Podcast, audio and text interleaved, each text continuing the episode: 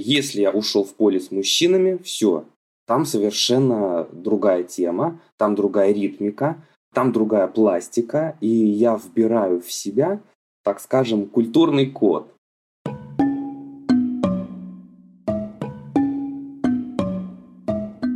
Привет, я Вика, и это нативный подкаст.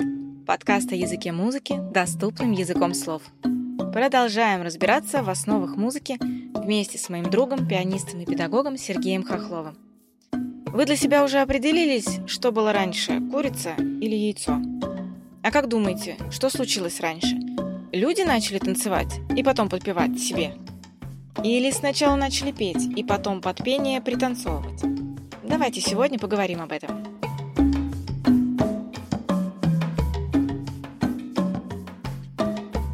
У меня к тебе очень серьезный вопрос. Уже не один год, не одно поколение людей беспокоит вопрос, что было раньше, курица или яйцо? Что-то мне подсказывает, что ответа окончательного и бесповоротного каждый человек для себя до конца не нашел. Но ровно такой же вопрос я могу тебе задать по поводу музыки в жизни человека. И вот как он звучит. Мне интересно разобраться. Когда человек начал танцевать, то как это было? Он начал танцевать, ему показалось немного неинтересно танцевать, скажем так, на сухую, без музыки, и он начал себе подпевать. Или была обратная история. Он себе пел, ходил, пел, подпевал с хорошим радостным настроением, и однажды он понял, что вообще-то параллельно он начал еще и пританцовывать. Вот как ты считаешь? Что появилось раньше в жизни человека? Танцы или музыка? Ну ты помнишь, какой вкусный и замечательный у нас с тобой получился мамонт на вертеле? Да, это было потрясающе. Это было потрясающе. И мы, утолив свой голод, должны были с тобой на радостях поблагодарить духов, которые нам эту вкуснятину послали. И я смотрю, что ты не можешь удержаться, начинаешь подпрыгивать и танцевать вокруг костра свой зажигательный танец танец благодарность духом. Ну, сколько ты так протанцуешь без звуков, без музыки, без аккомпанемента? Ну, я вот пробовал воображать, что я покушал вкусненького мамонта. Ну, сколько? Ну, секунд, наверное, 10. Потому что одно дело воображать э, ритм и музыку в голове, а другое дело слышать ее извне. То есть я, когда увидел твой зажигательный танец, взял свои прекрасные ладоши или близлежащие камни и начал отбивать ритм. И пошел звук. Все, ты тут же сонастраиваешься с этим ритмом и уже, получается, под мой аккомпанемент выстраиваешь свои движения. Появляется какая-то пластика, появляется попытка пропеть какую-то небольшую, незатейливую мелодию, может быть, даже это будет повторяющийся небольшой мотив. И у нас создается праздничное прекрасное настроение. Я хочу подвести к тому, что, скорее всего, танцевать без музыки ну, просто невозможно. Либо она должна звучать где-то в голове, либо извне. Мы должны сонастроиться с ритмом, мы должны сонастроиться с мелодией. Ну и при особом желании, был у нас спиртное, я не помню, там у костра. Что-то мы такое приняли, горячительное. Захотелось, конечно же, подпеть. Поэтому я считаю, что, конечно, танец не может существовать без музыки. И дальнейшее искусство танца нам об этом заявляет, что ну, не существует сейчас э, такого отдельного танца без аккомпанемента, без музыки. Я не знаю, ты со мной согласишься здесь? Я согласна, да, что сложно себе представить танец без музыки, но тем не менее все это когда-то однажды зарождалось. И да, наверняка это было вот, да, в те самые древние времена, когда был мамонт, и, мы ходили на них охотиться и срезать с них шкуру. Но тем не менее, мы сейчас, по прошествии лет, мы все-таки можем найти для себя ответ окончательный, что начало появляться раньше. Сначала человек начал танцевать и потом себе подпевать. Или он начал петь и потом танцевать под это? Я думаю, что физика, пластика, гибкость и тот же голос, речевой, голосовой аппарат э, развивались одномоментно. Ну, трудно сказать, даже невозможно вообразить, потому что если мы с тобой на охоте, ты не, не замечаешь зверя, а я его вижу, я должен какие-то звуки издать и жестом тебе показать. Обрати внимание, вот в этих кустах что-то там шевелится. Наверняка это наш следующий ужин с тобой. То есть я буду не просто жестом показывать, да, жестикулировать, но я буду издавать какой-то звук, мычать или, или что-то шептать, нашептывать, в зависимости от того, близко или далеко ты от, от меня находишься. Если ты меня вдруг не увидела, мою пластику, я вынужден применять э, голос. И наоборот, если ты меня видишь, то есть у нас визуальный контакт, я тебе жестом начинаю показывать, куда обратить внимание, на что, где затаиться, где вдруг там ситуация, когда вообще ни в коем случае нельзя издавать никакого звука. Вот такое вот пугливое животное в кустиках шевелится. Я думаю, что это одномоментно развивалось. И голос, и физическая вот пластика, то, что потом перешло уже в танец. Потому что мы с тобой, когда ну, у того же нашего любимого костра танцуем, мы же, я могу сначала устроить танец показательный, как я охотился, пока ты меня сидела и дожидалась с добычей. То есть э, этот танец может занимать от нескольких минут до нескольких часов. И мне нужно языком жестов э, тебе показать, как мне это было трудно, какой я молодец, сколько я высиживал в засаде, как я стремглав летел за, за этим зверьком. И вот мне нужно было это рассказать языком жестов, правильно? Вот. А как я это буду рассказывать без аккомпанемента? Кто-то должен мне подыграть. Правильно? Но смотри, как интересно. Мы с тобой уже говорили в первом выпуске, что первое интонирование появилось, вероятно, из того, что человек занимался звукоподражанием животных. И это явно могло быть как-то связано с, охотой. И получается, что с танцем ровно такая же история, что человек изображал какое-то событие в своей жизни, и из этого вылился танец. Как это все хитро сплетается, оказывается. Да, это, это сплетается действительно очень хитро, очень интересно. Но мы с тобой продолжаем фантазировать. И для того, чтобы тебе показать, кого же я принес в качестве добычи я должен руками, ногами, головой, жестом изобразить это, этого зверька, чтобы ты вот через мою мимику, мою пластику поняла, большой или маленький, нас ждет сюрприз. Вот, и я с помощью жеста, руки, ноги, все идет в ход здесь. Вот, пожалуйста, Таня. И теперь это балет. И теперь это балет. Теперь ровно с помощью жеста мы показываем какие-то даже эмоции жестами, показываем чувства. Там все серьезно. Да. Целый, целый язык есть жестов в балете, о том, как это показать на сцене, чтобы это видели на самых галерках театра. Да, на самом деле это сейчас потрясающее высокое искусство. И язык балета — это умение действительно разговаривать языком жестов так, чтобы было всем абсолютно ясно в зале, о чем идет речь и как развивается действие. Пантомима – вот что является двигателем действия в балете. То есть через пантомиму, через жест мы понимаем. Ну, конечно же, сейчас современные балеты нам помогает и музыка сориентироваться, но самое главное там, конечно, пластика, гибкость, ты знаешь, да, какое-то сложное и тяжелое физические искусство, и очень рано начинают танцевать и очень быстро заканчивают. Я слышал, что уже там в 37 лет э, балерины уходят э, на пенсию. Да, это печально. Это печально. Но зато они могут пойти учителями балета. Ну, как минимум ценителями и, и, или теми преподавателями, которые могут рассказать нам, не балетоманам, так скажем, да, что и как мы должны вот считывать, понимать, что нам непонятно. Кажется, это тема для целой серии выпусков про балет когда-нибудь потом, в следующих сезонах. Да, я думаю, обязательно мы к ней подойдем, потому что это действительно волшебное искусство, оно завораживает, и невозможно оторвать взгляд, невозможно выключиться.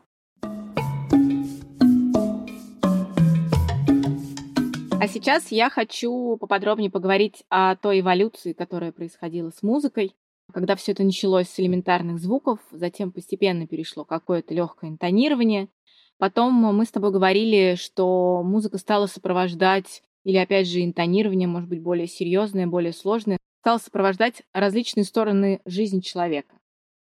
Во-первых, да, как мы уже с тобой говорим, люди отдыхали у костра, люди занимались какими-то развлечениями, и постепенно это переходило в какую-то легкость, веселье и радость. Люди начинали петь и танцевать, дабы изобразить эмоцию. Помимо этого, музыка стала непосредственным сопровождением каких-то бытовых ситуаций в жизни, как мы с тобой опять же говорили, например, если мама укладывает ребенка, если большая компания людей работает в полях, чтобы организовать эту работу и сделать ее более сплоченной. Если говорить, например, э, что я могу точно говорить, русскую народную музыку, да, а, музыка стала сопровождать какие-то основные жизненные события, как, например, а, свадьба, где использовались только конкретные определенные песни. Все это было строго по правилам, но мы в будущем об этом обязательно будем говорить. Или, например, похороны, где тоже использовались определенные песнопения и даже приглашали специальных людей, которые эти песнопения совершали. Следующий момент, который сопровождала музыка, это то, что музыка сопровождала какие-то религиозные ритуальные события. Постепенно, если вначале это было язычество, и музыка сопровождала именно ритуальные какие-то события, постепенно стала появляться религия, да, она стала, стала более определенной, и музыка, соответственно, стала тоже более определенной, которая там используется. Я хочу поговорить с тобой именно вот об этой эволюции, Расскажи, пожалуйста, очень много пластов. Музыка была везде, музыка с нами была постоянно. Но мы понимаем сейчас уже, да, оглядываясь назад, что не вся эта музыка получала серьезное развитие по разным причинам. Я хочу с тобой поговорить о том, что развивалось, чему уделялось больше внимания и почему было именно так, почему выбиралась одна сфера для развития или две или несколько, а другая условно говоря, развивалась по остаточному принципу, просто, ну, потому что продолжали петь в этой сфере или играть. Вот удивительно, я, я сейчас слушал твой вопрос, и очень интересная проходит параллель между тем, что было, вот то, над чем мы размышляем, фантазируем, и то, что происходит сейчас. Ведь действительно музыка как раньше сопровождала почти все сферы жизни человека, точно так же и сейчас. И очень большой пласт э, песен, которые действительно помогали человеку трудиться. Они так и называются, трудовые песни. При том, что а, это не просто песни, которые рассказывают о труде, там подчинен ритм движению. Вот, допустим, косили люди траву, да, это будет один ритм. Или вышивают э, женщины длинными зимними вечерами, это совершенно другая пластика мелодии. Но это тоже трудовые песни, они помогают человеку работать, они помогают человеку выполнять вот э, определенные ну, трудовые вот эти вот нагрузки. И вот эти песни, которые бытовые какие-то ситуации сопровождали, они получали серьезное развитие? Они получали самое интересное, что они получали развитие в виде перехода из уст в уста. То есть я вот маленький ребенок, я в семье, в поют. Я понимаю, что если я сейчас нахожусь с женщинами, я слушаю одного типа, одного рода песни, да. Если я ушел в поле с мужчинами, все, там совершенно другая тема, там другая ритмика, там другая пластика, и я вбираю в себя, так скажем, культурный код того места, той страны, тех людей, той национальности, в которой я нахожусь. И, получается, передавалось из уст в уста. И не записывалось. И не записывалось. То есть я, зап... я узнавала о том, что это есть, только потому, что кто-то мне спел. Сосед мне спел или мама. Совершенно верно. Но есть еще такой замечательный эффект, называется повторение. То есть там невозможно каждый день изобретать новую песню. Были любимые, были не очень. Но вот любимые песни, понятно, что их чаще распевали, да, и вот повторение мать учения я на десятый-двадцатый раз уже могу подпевать маме сам. Или, уходя там в поле с отцом, подпевать ему уже в том темпе, в том ритме, который пропевают э, на поле. Ну смотри, интересная штука. Понятно, что самые-самые песни, да, которые прям вот представим, которые вот самые-самые появились, какая-то самая основа, вот, которая была, первая песня, которая появилась. Ее начал человек пропевать, его сосед, коллега, не знаю, ребенок эту песню услышал, возможно, и даже скорее всего, так как это не записывалось, он ее начал повторять, как э, услышал он ее, есть вероятность не так, как ему спели. И тогда э, рождается вот эта история, как э, у нас у всех было в детстве, про красавицы и куку, потому что, как я услышал, так я дальше и пел, и многие сейчас только, когда начинают читать слова песни, понимают, что вообще-то там красавица и кубку, да, мы все думали, что же за кук такой в этой песне, и что это такое происходит. Значит, есть вероятность, что эти песни, которые передавались из уст в уста, они ровно так же могли до нас дойти в немного другом обличье, потому что элементарно каждый человек туда приращивал какое-то, может быть, свое слово, которое он так или не так понял, нотку, которую он так или не так добавил и подправил. Ну, конечно, человек же, он живой, это же не магнитофонная запись. Где-то менялась мелодия, где-то менялась интонация, где-то менялись слова. Тут не дослышал, тут придумал, как в шутке про глухого, да? Нет, нет, не знаю. Ну, что, что не дослышит, то придумает. Ну и точно так же, я, и вот смотри, даже если про колыбельные говорить, то мама же оставляет одну и ту же мелодию, даже если она вставляет туда другие слова под названием «Что вижу, то пою». Но мелодия запоминается, мелодия остается, она впитывается в маленького ребенка как губка. И как интересно получается, вот у нас колыбельные, трудовые, разные ритуальные другие песни. Ты представляешь, какой музыкальный объем на самом деле вбирал в себя человек? То есть э, люди были живые носители живой музыки и передавали дальше своим следующим поколениям этот живой музыкальный материал. Да, действительно, сейчас скажу такое страшное слово интер, интерпрепация, как мы шутим, да? Получалась интерпретация, и ну что ж, тем не менее, вот музыка жила, и нам с тобой, как музыкантам, это очень приятно осознавать. Пусть она интерпретировалась, пусть она передавалась. Но для того, чтобы музыка минимально интерпретировалась, мы с тобой знаем уже в классической музыке, композиторы максимально точно все старались записать, чтобы быть максимально понятыми. Но это уже мы с тобой будем позже говорить, когда речь пойдет про нотацию. Говоря про записать, ты сказал, подобные песни, которые сопровождали быт, не записывались, они передавались из уст в уста. Но тем не менее, мы можем сказать, что была музыка, которая в древние времена уже начинала записываться. Мы в прошлом выпуске, ты об этом упомянул уже, что бытовые песни, они были, условно говоря, недостойны записи. А что же было достойно, чтобы записываться, развиваться, сохраняться в книгах и в истории в виде бумажного доказательства? Вся так скажем, бытовая музыка, то, что сопровождает жизнь человека, ну, бытовая и бытовая. Она обращается к эмоциям, она рассказывает про наш быт. Ну и что ее записывать, смысл какой? А надо записывать, чтобы как можно меньше происходили интерпретации в музыке духовной, так скажем. Все музыкально-вокальные словесные обращения к божествам. В музыке религиозной, в музыке ритуальной, потому что это ценилось, это передавалось э, максимально корректно, если можно так выразиться, чтобы не интерпретировали, а из поколения в поколение продолжали наших богов также правильно славить потому что мы с тобой получили на своем жизненном веку опыт, отклик, так скажем, от богов. И значит, мы с тобой веруем правильно. А давай-ка мы запишем.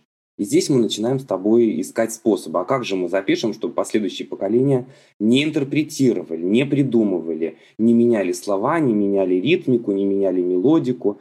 И садимся и начинаем с тобой размышлять. А что же нам, Вика, с тобой такое сделать? Чтобы максимально точно последующие поколения понимали, как мы прославляли богов, как мы им служили, и чтобы они нашу эту традицию продолжили. Поэтому нам нужно записывать. А остальное все записывать, ну смысл какой? Ты же видишь, как изменялся интересный труд, менялся, да, совершенствовались инструменты, которыми работали люди, как э, и, изменялась работа, как изменялись формы труда. Соответственно, менялись и песни, менялись и темы трудовые, и темы бытовые, потому что мы же не все время с тобой у костра сидели и в пещерах прятались, правильно? А почему не записывалась музыка, под которую отдыхали и развлекались? Ну, я думаю, что особого смысла в этом не было. Потому что ну, дети действительно как живые магнитофоны.